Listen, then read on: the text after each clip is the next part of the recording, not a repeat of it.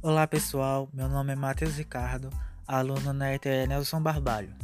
Esse podcast é uma entrevista sobre a metodologia da pesquisa com o tema rádio. Entrevista realizada dia 12 de março de 2021. Entrevistada Luzia Oliveira de França, 35 anos. A entrevista vai funcionar como perguntas e respostas. Qual era a importância da rádio naquela época para se informar e se entreter?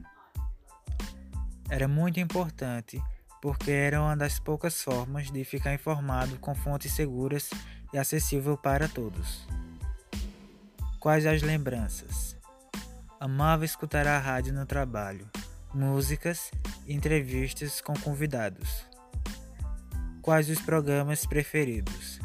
O locutor, as melhores músicas e depoimentos reais.